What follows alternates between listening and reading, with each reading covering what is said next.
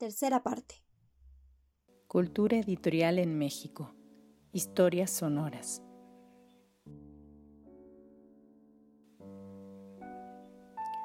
Cultura editorial en México. Historias sonoras es un proyecto académico concebido y coordinado por Marina Garone Gravier, investigadora del Instituto de Investigaciones Bibliográficas de la Universidad Nacional Autónoma de México y cuenta con la colaboración y asistencia de Gabriela Silva y Fernanda Sosa en la organización, lectura y edición de contenidos.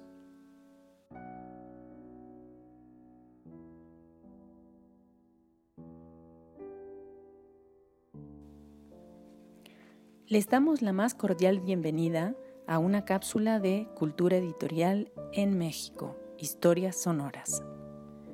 En esta iniciativa nos proponemos ofrecer algunos fragmentos de historia, la historia de los editores y las editoriales, de los sellos y de las colecciones bibliográficas, de publicaciones periódicas y revistas culturales.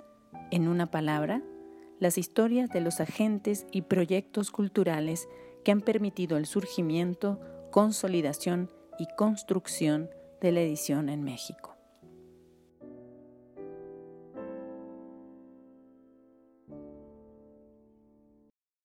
Imprenta y edición literaria en Monterrey durante el siglo XIX. Tercera parte. La tipografía del comercio en el devenir cultural de la nación. Para entender los factores que permitieron a la tipografía del comercio jugar un papel importante en la consolidación de la edición literaria regiomontana, es necesario analizar los procesos culturales, tanto locales como nacionales, con los que coexistió. El éxito que alcanzaron los proyectos literarios de los hermanos Lagrange no fue casual, sino que se consiguió gracias a diversas circunstancias que propiciaron el auge de la fabricación y en el consumo de productos editoriales. Después de 1867, tras la restauración de la República, surgieron numerosas asociaciones literarias que, como parte de la reedificación del país, plantearon a la conformación de una cultura nacional afín al liberalismo. En la capital mexicana, por ejemplo, se establecieron las siguientes asociaciones: Liceo Mexicano, en el 67, Veladas Literarias, del 67 al 68, Sociedad Nezahualcóyotl, del 68 al 73, Ateneo Mexicano de Ciencias y Artes, en el 82, entre otras. Todas ellas agruparon a numerosos escritores que impulsaron la literatura nacionalista, concebida como un vehículo capaz de fomentar el amor a la patria, eternizando los hechos gloriosos de los héroes, al mismo tiempo que elevaba la educación y las costumbres de los mexicanos. De tal modo, dichos escritores redactaron textos sobre las costumbres, el paisaje y la historia de México, mismos que eran llevados a los más destacados impresores para que los transformasen en libros o bien los publicaran en la prensa. Así, en las décadas de 1860 y 1870, Francisco Díaz de León y Santiago White se encargaron de editar trabajos de Ignacio Manuel Altamirano, Vicente Riva Palacio, Manuel Paino y Joaquín García y Casbalceta. En su imprenta se estamparon los dos primeros tomos de El Renacimiento, una de las revistas literarias más importantes del siglo, por la variedad de géneros publicados y por su propuesta tendente a buscar la emancipación cultural en relación con Europa de las letras mexicanas. En Monterrey se tiene registro de cuatro sociedades literarias en el último cuarto del siglo XIX. Juan Díaz Covarrubias, en 1878, Florencio M. del Castillo, del 78 al 80, Liceo Dr. Mier, del 78 al 82, y José Eleuterio González, de 1899 a 1900 la segunda y la tercera, compuestas principalmente por estudiantes del Colegio Civil, instaurado en 1859 como centro de enseñanza preparatoria y profesional, desde el cual se buscó formar a los profesionistas necesarios para la construcción efectiva del tipo de sociedad concebida por los políticos liberales. La Sociedad Florencio M. del Castillo contó con un órgano impreso de publicidad, a saber, el quincenal El Horario, en 1878 esta publicación fue, de acuerdo con Héctor González, la revista literaria más importante de Monterrey en el siglo XIX y se imprimió en la tipografía del comercio, hecho que no debe extrañarse, ya que el taller de los Lagrange era el más reconocido de su rubro en Monterrey. Además, Desiderio era uno de los pocos tipógrafos, si no es que el único, con los recursos suficientes para mantener un proyecto editorial por un tiempo prolongado. Es conveniente señalar que Desiderio adquirió la propiedad del quincenal el mismo año de su fundación.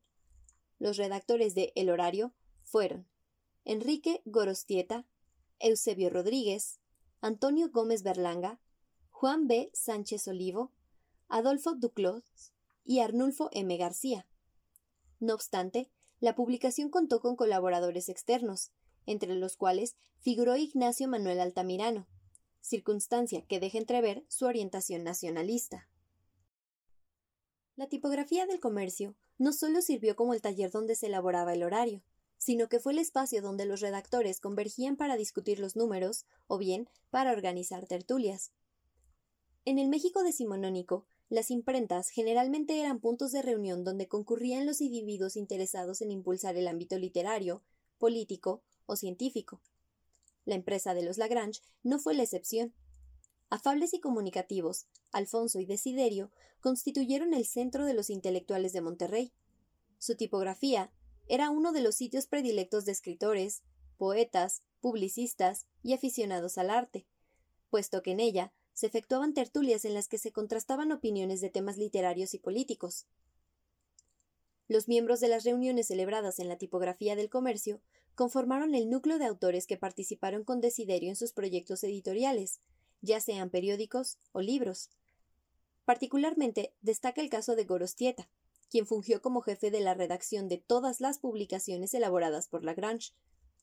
En este sentido, el taller de los hermanos Galos se convirtió en el semillero de una vigorosa actividad intelectual donde se discutía y decidía qué ideas eran merecedoras de imprimirse.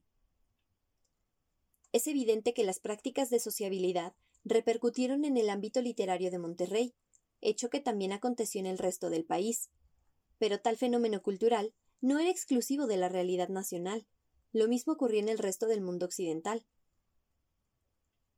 Tras la finalización de la guerra entre liberales y conservadores, a finales de la década de 1860, políticos y escritores buscaron finalizar con la marginalización intelectual de los mexicanos. En pos de este objetivo, se promovieron las tertulias, las cuales fungieron como espacios donde se planteaba qué ideas difundir de manera impresa.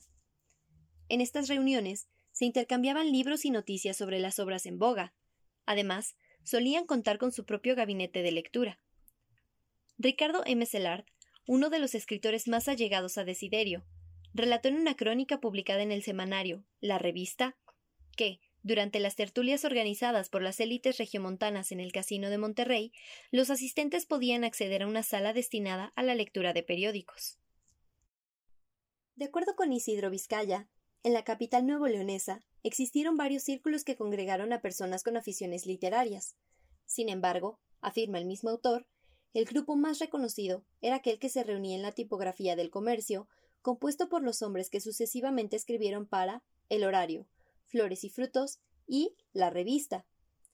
Es preciso señalar que las tertulias constituyeron un espacio de formación para los escritores, toda vez que permitían el intercambio entre colegas de ese melés teleo que posibilitó la crítica y la afinación de creaciones individuales. Si dichos espacios eran importantes para planear y perfeccionar los textos a publicar, entablar vínculos con editores era crucial para fijarlos en tinta y papel, así como para asegurar su difusión. La cercanía de Desiderio con los hombres letrados de Monterrey propició que las labores del editor se concibieran como actividades culturales, y en efecto lo eran, más allá de los intereses económicos que los Lagrange pudiesen tener. Después de todo, el editor era el intermediario que daba a conocer al público las creaciones de los autores emergentes. En ese sentido, el desenvolvimiento de la literatura en las diversas regiones de México no puede comprenderse íntegramente si no se contempla el papel desempeñado por los impresores editores. En suma, la generación de hombres letrados que intentó abrirse camino en el mundo literario a partir de la década de 1870 incidió en la consolidación de la tipografía del comercio y la figura del editor en Monterrey, Dicha generación aprovechó el establecimiento de la imprenta de los Lagrange para materializar sus aspiraciones, pues sabía que para sobresalir en la escena pública era necesario que un tipógrafo aportara los elementos técnicos que transformaran sus textos en impresos. Ahora bien, es necesario señalar que los periódicos literarios de los años 70 posiblemente ejercieron influencia solo en un círculo pequeño de autores y lectores. Tales publicaciones fueron impulsadas por un reducido grupo de individuos ansioso de promover la erudición. Al respecto, Ignacio M. Altamirano afirmó que, como la mayoría del pueblo mexicano no sabe leer, solo queda una minoría reducidísima para quien la letra no es un signo mudo. De esta minoría hay que rebajar 99 partes, unas porque se contentan con lo aprendido en la escuela, otras porque solo leen lo indispensable para vivir en el mundo de los negocios, otras porque tienen miedo a otra lectura que no sea la rutinaria, y las más veces porque no cuentan con los recursos miserables que se necesitan para comprar un libro. La centésima parte de esa minoría es, pues, la única que sostiene las publicaciones. La cita anterior aludía a la Ciudad de México, principal centro urbano, político y cultural del país, la cual contaba con una mayor cantidad de población alfabetizada. En Monterrey, los círculos de lectores debieron ser más pequeños. Además, la circulación de impresos en el noreste del país antes de la introducción del ferrocarril en la década de 1880 era lenta y complicada, debido a la mala condición de los caminos, la poca eficiencia del sistema de correos y a los constantes ataques de las tribus seminómadas, mismas que entre el 70 y el 90 representaron uno de los principales problemas fronterizos que preocupaba tanto a México como Estados Unidos. Así, la producción literaria impresa promovida desde la tipografía del comercio en los años 70 probablemente tuvo un alcance que apenas rebasaba los límites de la localidad. No obstante, el desenvolvimiento de la tipografía del comercio también respondió a los procesos económicos nacionales y regionales, una vez que el ferrocarril fue introducido a la capital nuevo-leonesa, Lagrange modernizó su taller con una prensa cilíndrica y sus impresos se distribuyeron en una vasta zona que abarcaba el noreste mexicano, parte del centro de México y Estados Unidos.